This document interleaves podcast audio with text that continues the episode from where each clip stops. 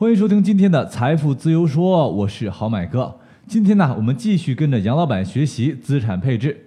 上一期我们说了七类金融产品，就是按照这个风险和收益的维度一一划分的。第一类是现金管理工具，收益在百分之三到百分之五之间，风险很低。货币基金呐、好买储蓄罐都是这些。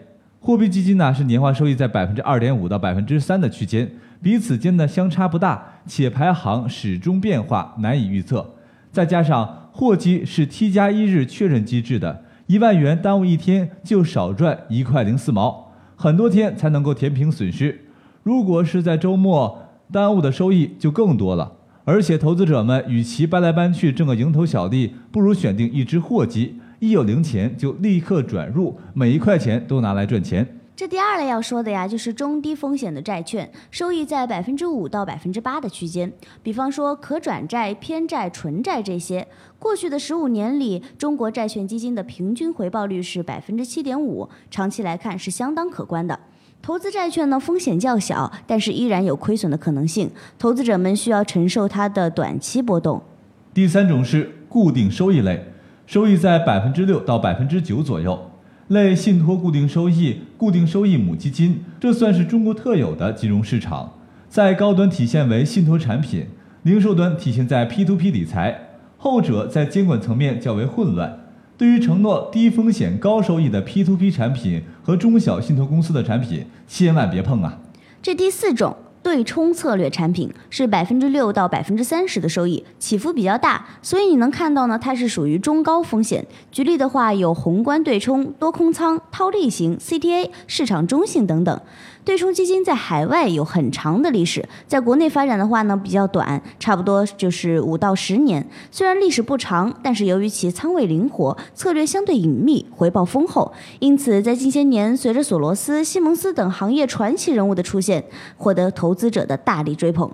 第五个是股票型产品，指数基金、股票基金、混合基金都要算到这一波，他们的收益是在百分之十到百分之二十区间，很难相信。过去五年里，中国沪深三百、中证五百以及美国标普五百年化收益都在百分之十三到百分之十五。可实际上啊，很多股民仍然表示亏了不少。也就是说，假如你的投资方式不对，股票市场的涨跌、投资市场的好坏都与你无关。我们在二零一五年股灾前就提示过呀，五类资产不宜炒股，一个是买房子的钱，一个是养老的钱。一个是子女教育的钱，还有就是太老的钱，以及最后一分钱。第六类是股权类基金，这个收益可就高了，百分之二十。不过呢，风险也大，对资金要求也高，百万起投。像天使 VC、PE、新三板等等，在选对管理人的情况下，确实能够创造出百分之二十加的收益。可如果没选对呀，这全部亏损也是有可能的。另外呢，是它的投资周期特别长，国外一般在十年以上，因而啊，它并不适合每一个人。最后一个呀，是其他以上都没提到过的投资产品了，百分之五到百分之二十的收益。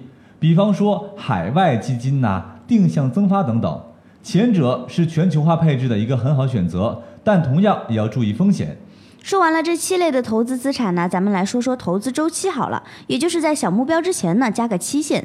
当越来越多的理财产品从云端走向普罗大众，投资人的小目标也就更加多元。此时，个人投资期的长短及产品流动性直接关系到投资人的口袋。如果你想的是每天的收益，那就去选储蓄或者是公募基金；如果你想的是每周、每月、每季度或者是每年的收益，银行理财、海外基金、阳光私募。TOT 这些都是不错的选择。如果你的目标更大，投资期更长的话，两到三年期呢，可以选择固定收益信托；五年以上的话，不妨考虑私募股权基金。世界上啊，没有完美的投资方案，最好的投资是让你感受到舒服和踏实的投资。结合美林时钟显示的不同经济周期，资产配置的策略也不同的。资产配置带来高回报的例子，大家也听过很多了。像在美国的耶鲁大学捐赠基金，这支顶级的捐赠基金呀，最初的规模只有几十万美元，到了二零一四年，规模达到了两百三十九亿美元。一九九五年到二零一四年间，这支捐赠基金近二十年平均年化收益百分之十三点九，远远跑赢了各类指数。如此夸张的财富膨胀，正是因为从1985年开始，在新一任管理人大卫·斯文森的带领下，耶鲁基金以资产配置为鉴，构建长期的投资组合，多元化配置资产，积极管理，定期动态再平衡投资组合，同时用超半成的资金投资非流动性资产，又通过不同类别组合主动防御风险，并且积极保持理性，不受市场情绪左右。这才打造出了三十年赚十一倍的耶鲁神话。资本资产定价模型的奠基者威廉夏普曾说过：“一个成功的投资者，百分之八十五归功于正确的资产配置，百分之十来自于选择投资目标的功力，百分之五必须靠上帝的保佑。”用这句话呢做结束，跟大家共勉。